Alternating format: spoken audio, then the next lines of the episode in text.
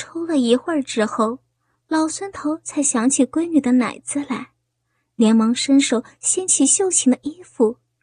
尽管船里面很黑，但他的双手还是准确无误的找到了那两座像山一样高耸的奶子。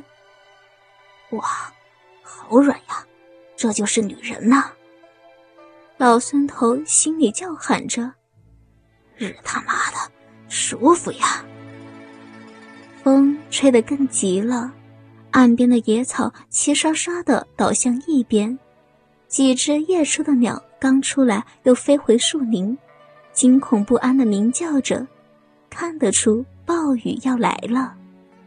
船舱内，孙秀琴也在鸣叫，她的声音很小，但很急促，如同催命一般，翻来覆去的就是这么两句：“啊啊啊！”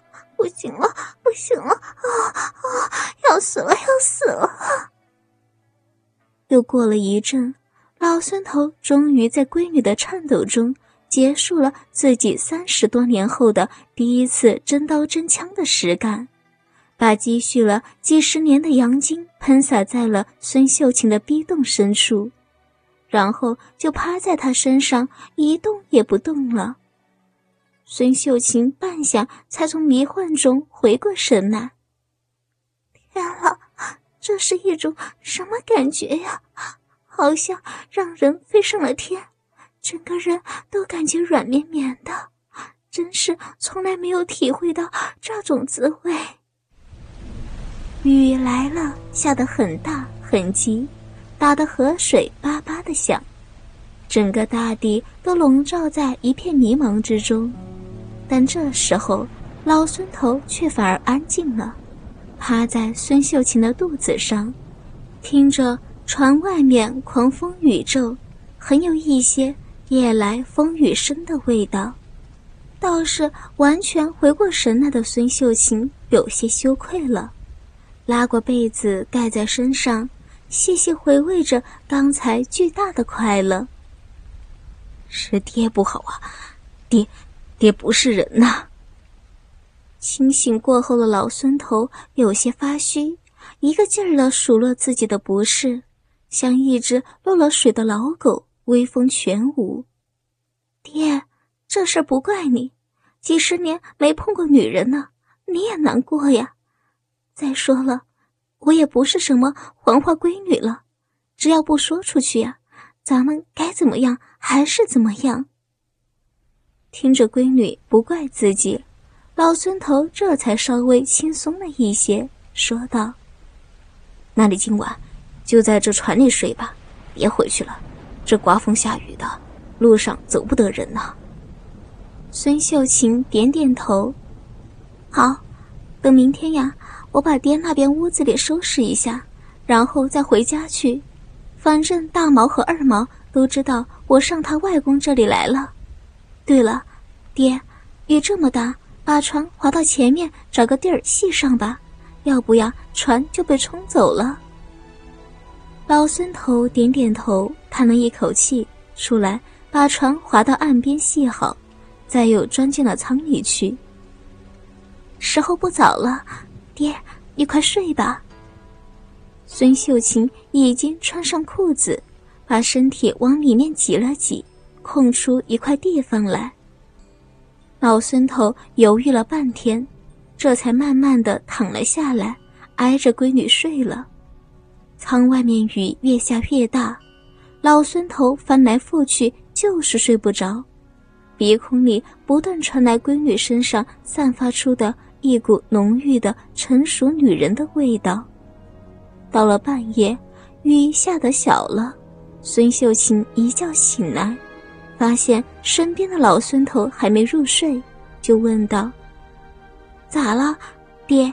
身上不舒服吗？”老孙头犹豫半天，脸都憋红了，这才开口说：“没，没啥，就是，就是又又想那个了。”又想了。孙秀琴听着爹战战兢兢的样子。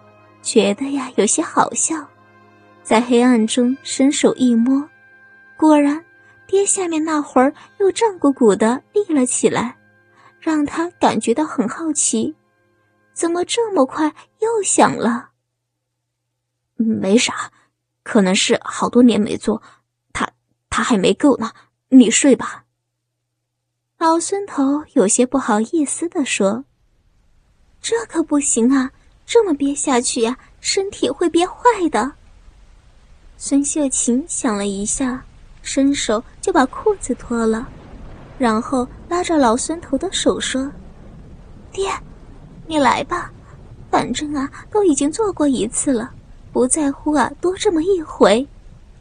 末了又加上一句：“爹，这会儿轻点啊，你下面这个东西太大了。”老孙头一下子又清醒了，说道：“好闺女，你可真是知道心疼爹了。”说完后就低下头，舌头啊在闺女的脸上舔着，心想。这真是全世界最好吃的东西了！哎呀，爹，你痒死了！孙秀琴被爹舔得发痒，就想用手去推，结果却把老孙头把头一低，又开始在他肚子上亲个不停，逗得他咯咯直笑。来，闺女，用手给爹揉揉，爹下面痒死了，你揉着呀，舒服。在老孙头说这话的时候，孙秀琴的手已经毫不犹豫地抓住了他下面那根大鸡巴，轻轻地揉着。毕竟是如狼似虎的年纪，才揉了没几下，就催道：“爹啊，我不行了，我我好痒啊，你快点上来吧。”老孙头应了一声，一下子就骑到闺女身上。让孙秀琴握着自己大鸡巴往骚逼里拖，这一次他冷静了许多，不像刚才那样猛冲狂杀了，急一阵又慢一阵，搞得孙秀琴又麻又痒。待他想抬起屁股向上凑的时候，才又猛地干上了几十下，然后又回到一开始的状态。哦，哦，爹，你好厉害呀！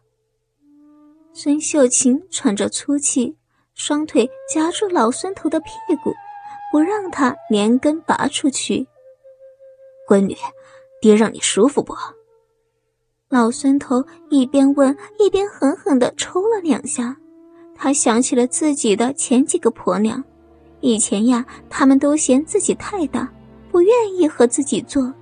现在终于有了能体会到好处的女人了，只是想不到这个人竟然会是自己的亲闺女。哦，呜呜，舒服，好舒服啊啊！我要死了！孙秀琴低声说着，双手紧紧的抱着爹的背，把他身子往下面压。那爹就让你舒服个够。老孙头说完，又再一次猛干起来，而且迟迟不肯下马。他觉得自己开始恢复年轻时的本事了，不但够快够猛，时间上还很持久。到最后，孙秀琴已经被他弄得披头散发、不成人样了，骚水呀流出来湿了一地，声音也嘶哑了。对年过四十的他而言，这还是人生中的头一回，毕竟啊，从结婚起，自己就一直缠着家里男人呢，不敢接招。想不到今天会被一个六十多岁的人给打败了，而且还是他爹。终于，当老孙头心满意足的从自家闺女身上爬下来的时候，孙秀琴已经差不多要昏死过去了。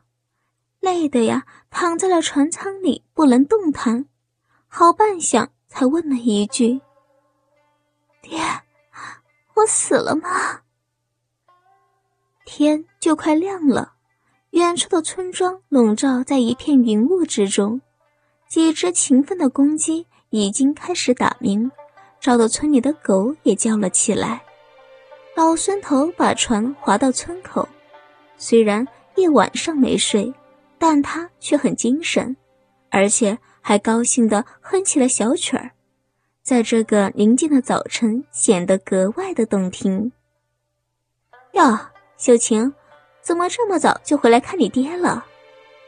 村里的人一大早就看到秀琴回到村里，纷纷惊讶地问道：“秀琴啊，咯咯地笑了。”哎，早一点走路不热呀。